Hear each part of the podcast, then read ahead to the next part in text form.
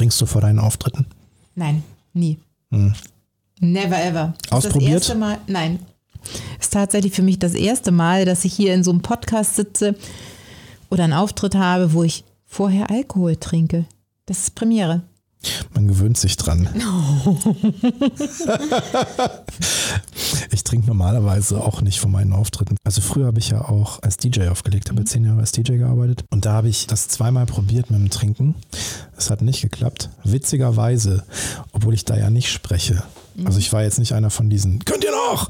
Party-DJs. Das, das, das war nicht so meins hier. Yeah!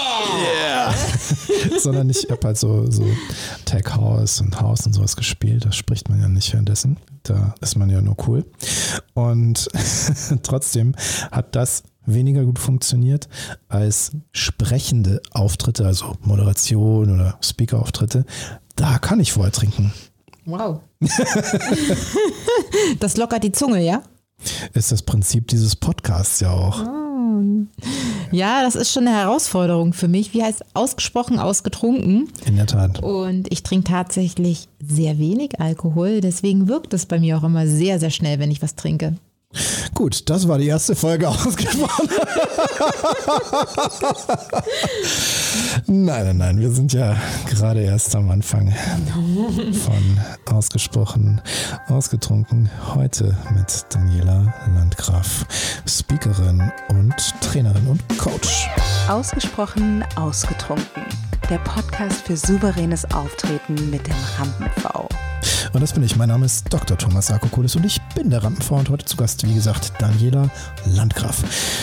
Speakerin, Coach, Trainerin und um der Vollständigkeit halber das auch noch zu erwähnen, Autorin von diversen Büchern.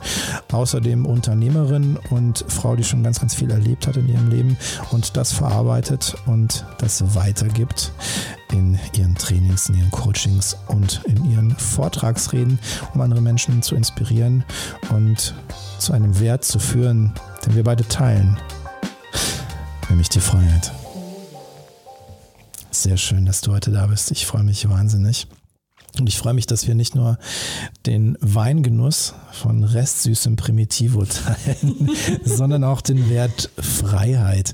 Denn das ist das, was dich ja auch antreibt, was du in der Basis ja im Endeffekt auch vermitteln möchtest mit dem, was du so in die Welt bringst.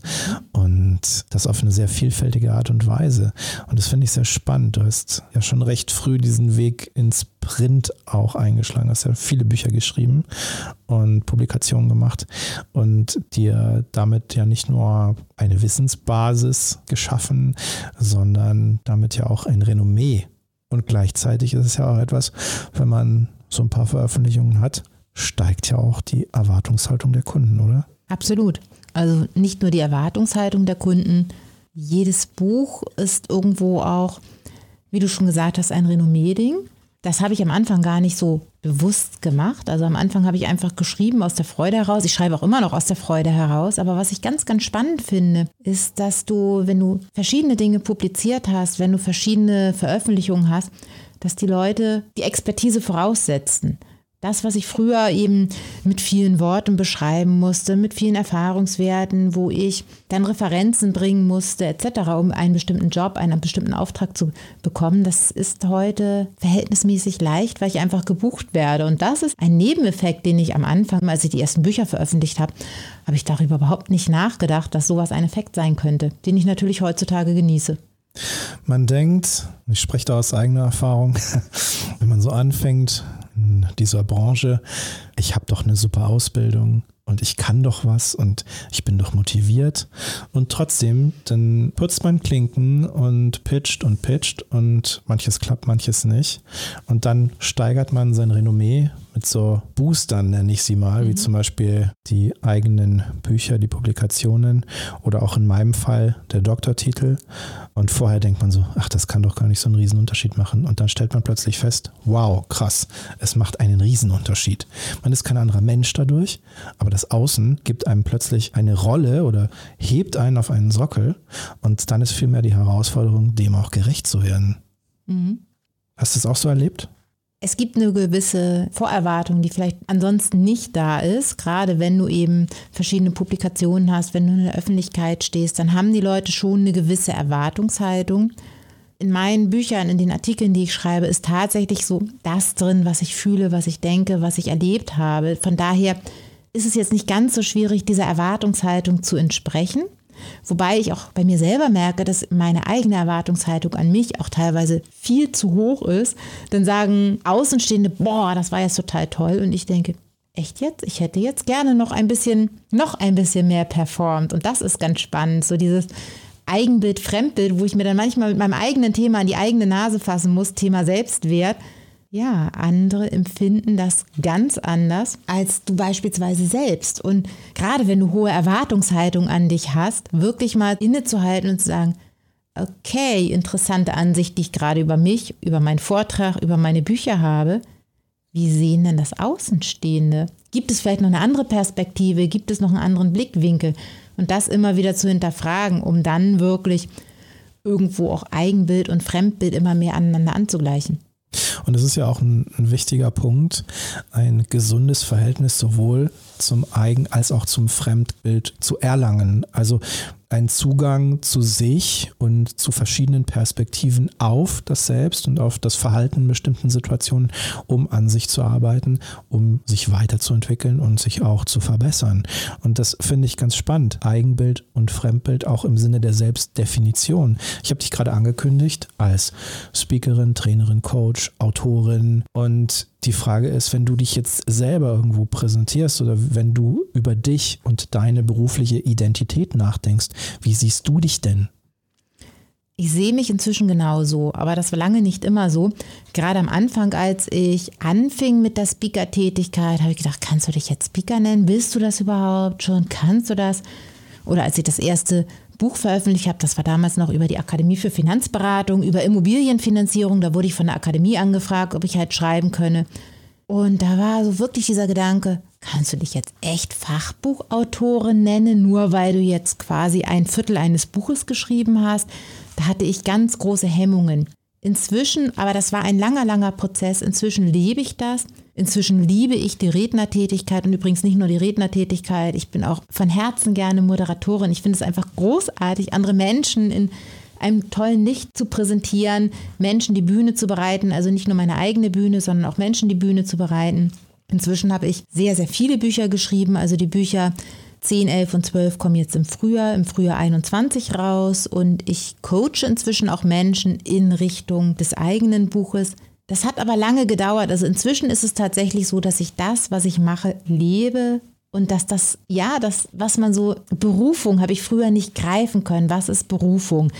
was ist das eigentlich? Und so in den letzten Jahren, und da bin ich sehr, sehr dankbar für, hat sich das tatsächlich dahin entwickelt, dass ich sage, ja, ich kann aus vollem Herzen sagen, ich bin Rednerin oder Speakerin, je nachdem, welchen Begriff man jetzt gerade nennen möchte, Autorin und Coach in diesen Bereichen.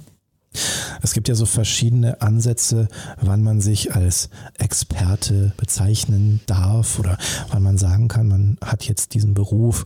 Es gibt ja so diese klassischen 10.000 Stunden der Erfahrung oder der Ausbildung oder in Kombination des Ganzen oder einen bestimmten Meilenstein erreicht zu haben. Oder manche sagen, naja, im Endeffekt entscheidend, dass du deinen Lebensunterhalt damit bestreitest oder dass du so und so viele Menschen erreicht hast. Da gibt es ja so verschiedene Messgrößen und ich glaube, jede kann richtig sein und jede andere kann es auch, weil im Endeffekt ist ja für dich selbst entscheidend, dass du diese Rolle ausfüllen kannst, dass du über dich sagen kannst und fühlen kannst, ich fühle jetzt, dass ich Speaker bin. Wir hatten ja gerade kurz im Vorgespräch das Thema Verantwortung. Wann sind wir bereit, eine Verantwortung im Coaching-Prozess mhm. zu übernehmen? Nämlich dann, wenn wir diese Rolle als Coach fühlen. Mhm. Und darauf kommt es im Endeffekt an. Und ich finde das Thema Experte, es ist, es gibt so viele selbsternannte Experten und ich kriege inzwischen fast Pickel, wenn ich lese Experte für. Denn es ist inzwischen so ein inflationärer Begriff. Es wird natürlich auch von vielen Positionierungsexperten so gesagt, erzähle, wie viele tausend Kunden du schon hattest oder erzähle, wie viele tausend Stunden du schon da drin gearbeitet hast. Und für mich ist Experte etwas, also ich wünsche mir, dass mich andere als Expertin sehen und sagen, das ist die Expertin für die Themen XYZ. Das ist das, was ich mir wünsche, weil alle selbsternannten Experten, die können durchaus super Experten sein, aber es hat inzwischen für mich einen Touch, der, oh, wie soll ich sagen, ohne jetzt zu sehr in die Salz in die Wunde zu streuen. Also bei manchen ist es wirklich mehr Schein als Sein. Und deswegen bin ich mit dem Wort Experte, ich persönlich, sehr vorsichtig. Also ich bezeichne mich gerne als Experte und zwar beim Saufen. Meine. das ist genial. 10.000 Stunden Erfahrung, 10.000 Euro in Wein investiert. Alles kann ich. Und ich Definitiv. Darf mit dem Saufexperten hier zusammen im Podcast sitzen. Ist das ein Träumchen? Es ist mir eine Ehre, mit dir zu saufen. Prost. Mm. Aber der Wein ist auch wirklich exzellent. Richtig, richtig toll. Ich habe ja im Vorfeld gesagt, was ich so mag. Und ich bin jetzt alles andere als eine Weinexpertin, sondern kann nur beschreiben, wie ich einen Wein gerne hätte. Und der ist perfekt. Der passt genau zu meinem Geschmack. Ich freue mich wahnsinnig. Ich habe dir gesagt, ich liebe es, Gastgeber zu sein. Und es ist so schön, dass ich deinen Geschmack getroffen habe. Und gut, du hast mir einen Hint gegeben, Primitivo mit ein bisschen Restsüße. Wir haben hier heute den Luna Argenta Negro Amaro Primitivo in der Cuvée. Ein Wein aus Apulien mit 14 Volumenprozent, einem Restzuckergehalt von 13 Gramm und einer Säure von 7 Gramm. Das heißt, wir sind hier im feinherben Bereich und damit genau das abgedeckt, was du nämlich magst halbtrocken. Jahrgang 2019, recht jung. Der hat noch ein bisschen Reifepotenzial auf jeden Fall. Man kann ihn aber auch sofort trinken. Der schmeckt jetzt auch. Vor allem leicht angekühlt, das haben wir gemacht. Der ist jetzt auf der richtigen Trinktemperatur. Ich würde sagen 16, 17 Grad. Das ist genau richtig für diesen Wein. Also bei diesen Weinen, die so ein bisschen Restsüße haben, empfehle ich grundsätzlich eher das untere Ende der empfohlenen Trinktemperatur. Also eher ein bisschen kühler als ein bisschen wärmer, weil weil im Glas haben wir sowieso eine Temperatursteigerung von etwa einem Viertel Grad pro Minute, also ein Grad in vier Minuten bei einer durchschnittlichen Raumtemperatur. Das heißt, es wird sowieso recht schnell warm, je nachdem, wie das Trinktempo ist. Was ich sehr faszinierend finde, das ist mir, als du ihn eingeschenkt hast, aufgefallen, das ist diese Farbe. Also ich war sehr beeindruckt von der Farbe dieses Weines. Ja, so muss er auch sein.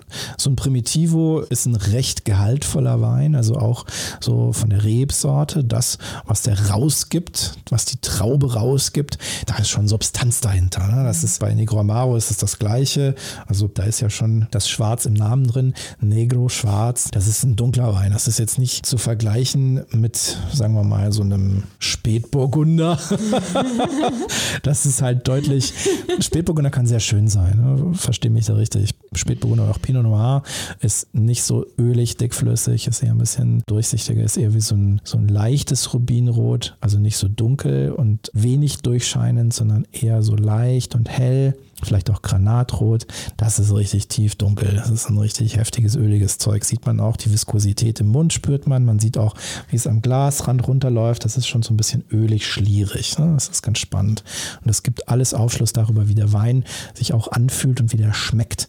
Das ist sehr, sehr gehaltvoll. Und der ist auch im Appassimento-Verfahren gemacht. Das heißt, die Trauben werden leicht angetrocknet, bevor sie dann vinifiziert werden. Das steigert nochmal so diese Aromatik. Es wird nochmal intensiver. Das ist schon geiles Zeug, was wir da trinken. Freue mich, dass es dir schmeckt. Sehr nice. Guck mal, als ob ich es geahnt habe, habe ich auch noch die passende Weste dazu an, fast im gleichen Rot. Ich weiß und ich freue mich so wahnsinnig. Ich habe das gesehen, dass du reinkamst. Ich dachte mir, das wird geil fürs Video, weil hier das Farbschema, was ich in den Videoproduktionen habe, ist ja rot-grün. Ach. Ja, naja. Wird ja mit Farbrad gearbeitet und wir haben hier so Rot, Pink und Grün. Das ist komplementär und du hast direkt Rot abgedeckt. Ich dachte mir so, super nice, passt ins Bühnenbild, darf reinkommen. Habe ich ja nochmal Glück gehabt, dass ich hier reinkommen durfte. Ich freue mich wahnsinnig. Souveränes Auftreten bei völliger Alkoholgenussigkeit. Wie auch immer. Bei Alkohol, die vollkommene Alkoholisierung oder so ähnlich? Souveränes Auftreten bei vollkommener Alkoholisierung. Alkoholisierung. Nice. Darauf trinken wir doch glatt. Darauf trinken wir glatt. Das ist das Konzept dieses Podcasts. So muss das sein. Ja, aber ich meine, wenn du in dem Moment, wenn du in so einem Podcast authentisch bist und du kannst ja nicht anders als authentisch sein, dann hast du alles erreicht, weil das ist genau das, was Menschen ja sehen wollen. Die wollen ja nicht mal dieses glatt gebügelte, perfekte, der makellose Redner, der auf die Bühne geht in seinem perfekt sitzenden Dreiteiler, wenn wir jetzt von einem Mann ausgehen und dem perfekt sitzenden Kostüm bei der Frau. Und alles ist, ja, so ein bisschen wie in Pleasantville. Das will ja heute keiner mehr. Wir wollen ja echte Menschen. Und da sind wir genau bei dem Thema Selbstwert, weil wie oft verstecken wir einen mangelnden Selbstwert, also wir im Sinne von, wie oft verstecken Menschen einen mangelnden Selbstwert hinter Perfektionismus und vergessen dabei, was ist wichtiger, wirklich das perfekte Auftreten oder der Mensch? Und da stelle ich auch gerne Führungskräften die Frage, wem folgen Menschen lieber, der perfekten Maschine oder dem Menschen, der auch mal Fehler zulassen kann, weil Fehler sind menschlich und genau das brauchen wir auf den Bühnen dieser Welt. Wir brauchen das bei den Coaches, wir brauchen das bei den Trainern, wir brauchen das auf der Bühne, dass Menschlichkeit gezeigt wird, dass auch mal Fehler gemacht werden dürfen. Ja, und das finde ich so schön, weil ich denke immer wieder an den Satz eines lieben Kollegen, nämlich René Borbonus, Oh ja, der ist großartig. Den liebe toll, ich. oder? Ich liebe Ich ihn. finde ihn so großartig. Ich habe ihn einmal kurz getroffen nach einem Vortrag und er ist wirklich so toll. Ja, er also ist er ist so authentisch Ja. und er ist so, so sympathisch und so völlig auf dem Teppich geblieben. Großartiger Mensch. Und er hat in diesem Vortrag gesagt, Perfektion schafft Aggression. Ja. Dieser Satz ist mir so im Kopf geblieben, weil genau das ist es. Keiner will diesen perfekten Menschen sehen. Absolut. Und es ist spannend, dass du ausgerechnet René Barbonus erwähnst, denn im Speakermarkt, im männlichen Speakermarkt ist er mein absolutes Vorbild. Ich finde ihn so großartig und das haben wir nicht im Vorfeld abgesprochen. Und lieber René, wenn du das jetzt hier gerade hörst, ganz, ganz liebe Grüße. Liebe Grüße. Genau. Er ist einer für mich der ganz großen Vorbilder. Absolut, weil ich finde die Art und Weise, dieses Unaufgeregte und dieses eben nicht marktschreierische und es ist völlig okay, wenn jemand das mag, wenn jemand so in Tradition von Tony Robbins sich gerne inszeniert, da gibt es auch Abnehmer für, da gibt es auch Leute, die es toll finden, aber gerade diese leisen Töne zu finden. Viele meiner Kunden schätzen das und viele meiner Kunden wollen nämlich genauso sein, die wollen nicht Tony Robbins sein, die wollen eher so ein René Bourbonus sein, der erzählt und der echt ist, authentisch ist und der mit leisen Tönen, mit dem begeistert, was ihn bewegt. Und das finde ich großartig. Absolut. Und auch wenn wir ihn beide toll finden, sind wir ja heute hier, um über dich zu reden und das, was du in die Welt bringst. Und das, was du in die Welt bringst, ist ja zum Teil auch sehr, sehr mutig, weil du berichtest ja auch aus deinem eigenen Leben, dass in guter Tradition dieser Werte, über die wir gerade gesprochen haben, ja alles andere als immer perfekt gelaufen ist. Also du sprichst über deine gesundheitliche Disposition, du sprichst über deine unternehmerischen Entwicklungen und auch die Misserfolge, die du erlebt hast und die Herausforderungen, die sich daraus ergeben haben. Also alles das, was eben nicht immer so perfekt war. Und genau das macht dich ja aus. Was gibt dir den Mut, das zu tun? Oder wie bist du überhaupt auf die Idee gekommen, dich so authentisch zu zeigen? letztendlich mein Lebensweg als solches, weil ich wirklich so, ich nenne es mal einen Leidensweg hinter mir habe. Ich war wirklich Mrs. Minderwertigkeit persönlich so schlimm, dass ich sogar in 2013, da war ich schon lange, lange Unternehmerin. Ich hatte mehrere Unternehmen, ich hatte mehrere Mitarbeiter, ich hatte wirklich sehr, sehr viel geschaffen. Und dann kam eben ganz, ganz viel in meinem Leben, was das alles hat wieder zusammenbrechen lassen. Und da habe ich sogar in 2013, das ist jetzt sieben Jahre her, die Diagnose selbstunsichere und vermeidende Persönlichkeitsstörung bekommen. So, das heißt, es ist also nicht nur eingebildet gewesen, dass ich mich nie gut genug gefühlt habe, sondern es war tatsächlich so, dass mein Denken, mein Fühlen sogar weniger normal war als, ja, wie soll ich sagen, also ich ringe jetzt gerade so ein bisschen nach Worten. Also es ist so ein bisschen, ich habe da einen sehr großen Leidensweg hinter mir gehabt. Und ich habe mich immer über Leistung, Leistung, Leistung definiert. Beginnen wir mal ganz am Anfang, weil ich bin schon mit einer Disposition, wie du es so schön ausgedrückt hast, geboren worden. Ich habe das Tourette-Syndrom. Macht sich bei mir durch komische Körperbewegungen, durch Grimassierungen, durch Zwinkern mit den Augen, also durch einfach komische Dinge bemerkbar, die beim Gegenüber durchaus Irritation hervorrufen können. Und das Fatale daran ist, je mehr du versuchst, es zu verbergen, desto stärker werden die Ticks. Und das ist übrigens bei allen anderen Dingen auch so. Ich nehme dann mein Tourette-Syndrom gerne als Symbol, weil wenn du, wenn du stotterst und du versuchst es zu verbergen, wird es schlimmer. Und so ist es mit allen Dingen. Wenn du versuchst, Fehler zu verbergen, werden sie nur noch schlimmer in deinem eigenen Kopf, in deinem eigenen Drama, auch im Außen. Und für mich war es wirklich ein, insofern ein langer Leidensweg. Ich habe nur über Leistung, Leistung, Leistung mich definiert. Ich habe immer das Motto gehabt, höher, schneller, weiter. Nun bin ich mit einem sehr großen Ehrgeiz ausgestattet worden in meinem Leben. Das heißt, ich habe immer gekämpft und das mache ich heute zum Beispiel nicht mehr. Ich habe immer gekämpft um Anerkennung, um Liebe, um Erfolg. Und ich vergleiche das heutzutage gerne mit einem Leuchtturm, der von außen angestrahlt wurde. Das Fatale ist, dass wenn du den Erfolg von außen brauchst, dann wird es wie so eine Sucht. Und all diese typischen Dinge, die wir so über das Thema Selbstwert lesen, schreib ein Erfolgstagebuch, wird dir immer wieder deiner Dinge bewusst, die du geschaffen hast und, und, und, ist letztendlich auch nichts anderes als das Licht, was von außen ist. Und wenn es ausgeht, wenn du plötzlich nicht mehr erfolgreich bist, wenn plötzlich Dinge in deinem Leben passieren, wie bei mir, wo plötzlich Messis Mietnomaden nicht zahlende Kunden in mein Leben kamen. Plötzlich auch überzogen, weil ich habe es letztendlich in mein Leben gezogen, weil ich es selber nicht wert war, selber nicht gefühlt habe. Und wenn dann das Licht im Außen ausgeht, was bleibt von dir übrig? Und deswegen unterscheide ich heutzutage gerne zwischen Ego-Wertgefühl und Selbstwertgefühl. Denn das, was im Außen ist, all die Dinge, die du dir im Außen aufbaust, sind super und sind toll und wenn sie dich glücklich machen, ist es ganz, ganz hervorragend. Wenn es aber das Einzige ist, was dich ausmacht, wenn du selber nicht das Gefühl hast, wertvoll zu sein, auch ohne diese Dinge, auch ohne etwas zu leisten, sondern einfach als Mensch, als deiner selbst wertvoll zu sein, dann fehlt ein entscheidender Teil. Und wir bestehen aus beiden. Wir bestehen aus dem inneren Selbst und dem äußeren, wo das Ego letztendlich genährt wird, weil wir, also gerade Erfolgsmenschen, definieren sich nun mal ein Stück weit über den Erfolg. Aber es darf nicht so weit gehen, dass mh, hm, letztendlich du dich nur über diesen Erfolg definierst. Und jetzt, um auf deine Frage zurückzukommen, dadurch, dass ich letztendlich diesen Leidensweg hinter mir habe und es endete in der Insolvenz mit gesundheitlichem Zusammenbruch und allem drum und dran und plötzlich war nichts mehr da. Und ich war nichts mehr wert gefühlt. Da ist etwas entstanden, was ich aus heutiger Sicht gerne nenne, es ist sowas wie Heimat in mir selbst entstanden.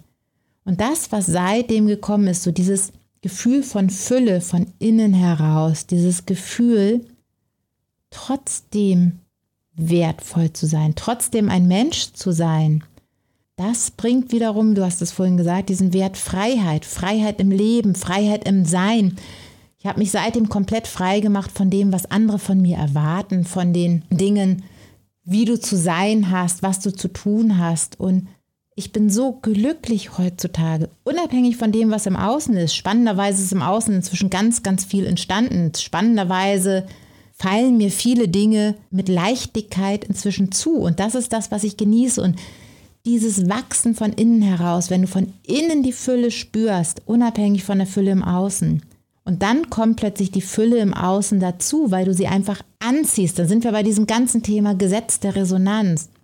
Dieses Glücklichsein, dieses Zufriedensein, das ist das, was ich Menschen mitgeben möchte. Dafür stehe ich auf der Bühne, dafür schreibe ich meine Bücher, dafür stehe ich da und sage, ich möchte Menschen dabei begleiten, dass sie vielleicht eine Abkürzung hin zu dieser Zufriedenheit und zu diesem Glück finden und nicht erst diesen langen Leidensweg gehen müssen dekantiert.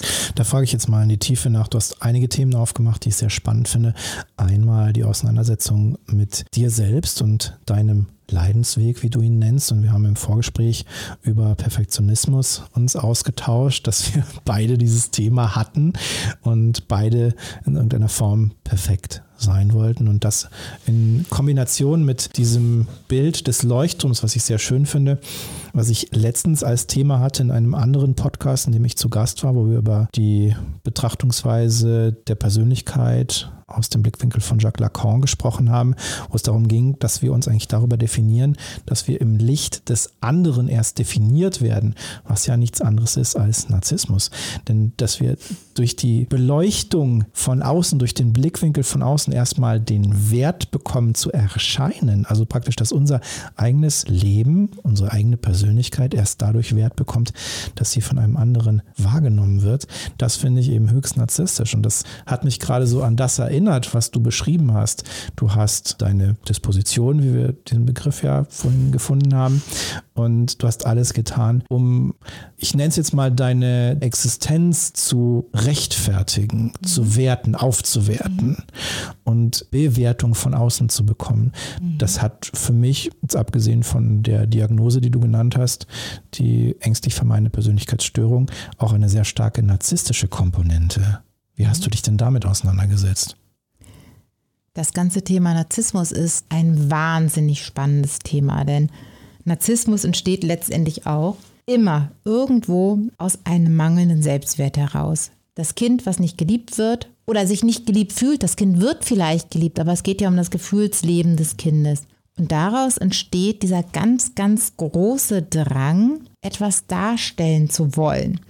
Und das kann sehr unterschiedliche Züge haben. Ich bringe jetzt nochmal einen neuen Begriff mit rein, das Thema Impostor-Syndrom. Menschen, die auf der Bühne stehen, die so viel leisten, die so tolle Sachen machen und sich trotzdem nie gut genug fühlen. Die fühlen sich im Grunde genommen total leer. Impostor kann man mit Hochstapler-Syndrom übersetzen. Das heißt, die fühlen sich immer wie ein Hochstapler, das letztendlich sie nie sich selbst loben können, sich selber großartig fühlen. Und beim Narzissten ist es genau umgekehrt. Also es sind so zwei sehr unterschiedliche Ausprägungen von dem Thema mangelnden Selbstwert. Das heißt, die einen fühlen sich nie gut genug, leisten, leisten, leisten, leisten bis über die Leistungsgrenze hinaus. Das war es auch bei mir. Ich habe mich nie gut genug gefühlt. Ich habe nie gesehen, was ich geleistet habe. Und andere wiederum, also es sind zwei Arten von Narzissmus letztendlich. Andere gehen noch extremer in den Narzissmus und fühlen sich irgendwann auch ganz, ganz großartig und brauchen auch das Gefühl, großartig zu sein.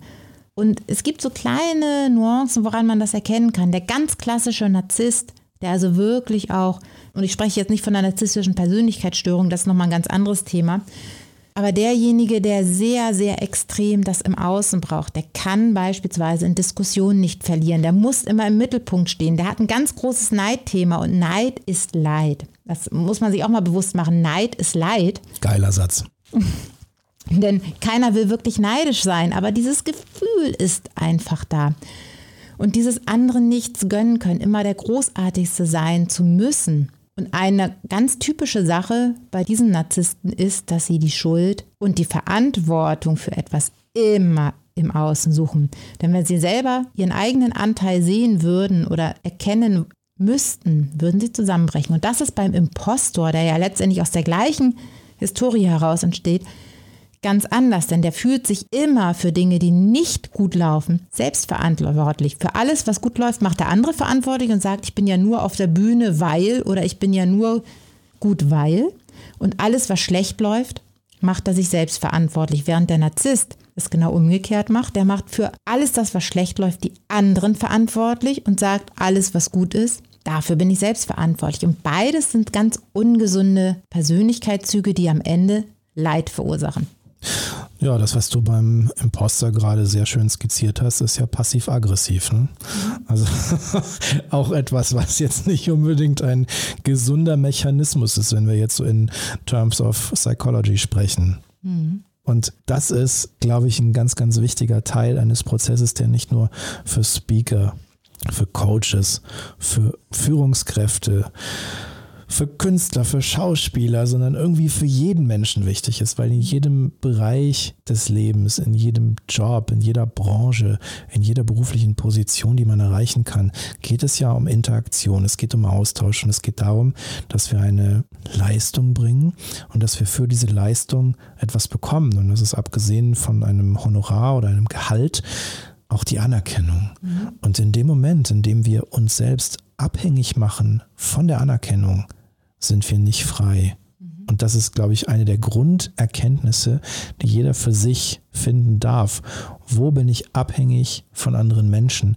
So, dass es auf existenzieller Ebene ist. Nicht, dass es darum geht, ich brauche jetzt meinen Umsatz oder mein Gehalt, was auch immer, um meine Miete zu bezahlen, was irgendwie eine Grundvoraussetzung für ein angenehmes Leben ist, sondern ich bin identitätsmäßig abhängig davon. Wenn das wegfällt, dann sinkt mein Selbstwert. Und damit sind wir bei diesem Kernthema, was du ja auch auf die Bühne bringst. Damit sinkt mein Selbstwert gen Null. Und das ist ja eigentlich so mit das Schlimmste, was passieren kann auf dem Weg zu einem Leben in Freiheit. Absolut. Und ich stelle hier auch gerne mal die Frage, was genau bleibt von dir übrig? wenn dir alles im Außen genommen wird, dein Erfolg, dein Geld, dein Status, ja vielleicht sogar dein Partner. Das ist für niemanden schön, ohne Frage. Und das ist auch für Menschen mit einem gesunden Selbstwertgefühl total schrecklich. Aber Menschen, die ein gesundes Selbstwertgefühl von innen heraus haben, die wissen, dass sie trotzdem als Mensch wertvoll sind. Andere, die sich nur mit diesen Äußerlichkeiten, über die Äußerlichkeiten definieren, die brechen innerlich zusammen. Für die ist es eine absolute Katastrophe. Wir bestehen immer aus beiden. Und ich spiele hier auch gerne mit den Worten Selbstwertgefühl, das ist das, was von innen herauskommt, und Ego-Wertgefühl, und das ist das, was von außen kommt, was unser Ego stärkt. Und ehrlich gesagt, ich finde es geil, wenn jemand mir sagt, boah, das war großartig und das ist toll und mir gefallen deine Bücher, mir gefallen deine Vorträge. Das tut auch meinem Ego gut, ganz ehrlich. Und wir sind Menschen, wir dürfen das auch. Aber wichtig ist, dass beides gleichermaßen da ist, dass auch dein Licht von innen heraus da ist und dass wenn etwas im Außen passiert, und das erleben ja gerade in der aktuellen Situation so viele Menschen, gerade jetzt in der Corona-Zeit, wie viele Existenzen gehen da kaputt? Wie viele Träume gehen da kaputt? Wie viele Visionen platzen? Wie viel Selbstwert oder Egowert ist da jetzt gerade in Trümmern? Ich sage immer gerne von diesem Leuchtturm, wenn das Licht von außen ausgeht, bleibt oftmals nicht viel mehr übrig als ein Haufen alter Steine. Und da sein Licht wiederzufinden, das ist echt eine teilweise sehr langwierige Aufgabe. Und das ist eine Aufgabe, die du in die Welt bringst und Menschen dabei begleitest, ja. das zu tun und ihnen hilfst, das zu erreichen.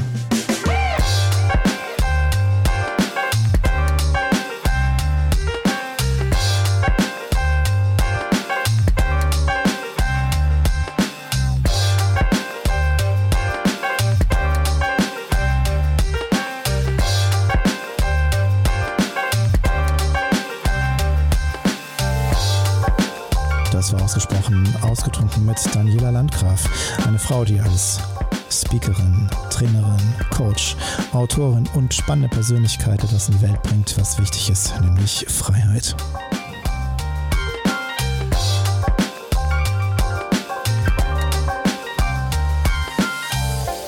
Und wenn du mehr über Daniela erfahren möchtest und das, was sie macht, schau jetzt in die Shownotes. Da findest du Links zu ihrer Website und ihrem Social Media. Mehr über das erfahren möchtest, was ich mache und wie ich Menschen helfe, souveräner aufzutreten, dann schau jetzt in die Show Notes. Da findest du Links zu meiner Website und meinem Social Media. Und jetzt brauche ich deine Hilfe. Wenn dir das gefallen hat, dann like, teile und schrei es in die Welt hinaus.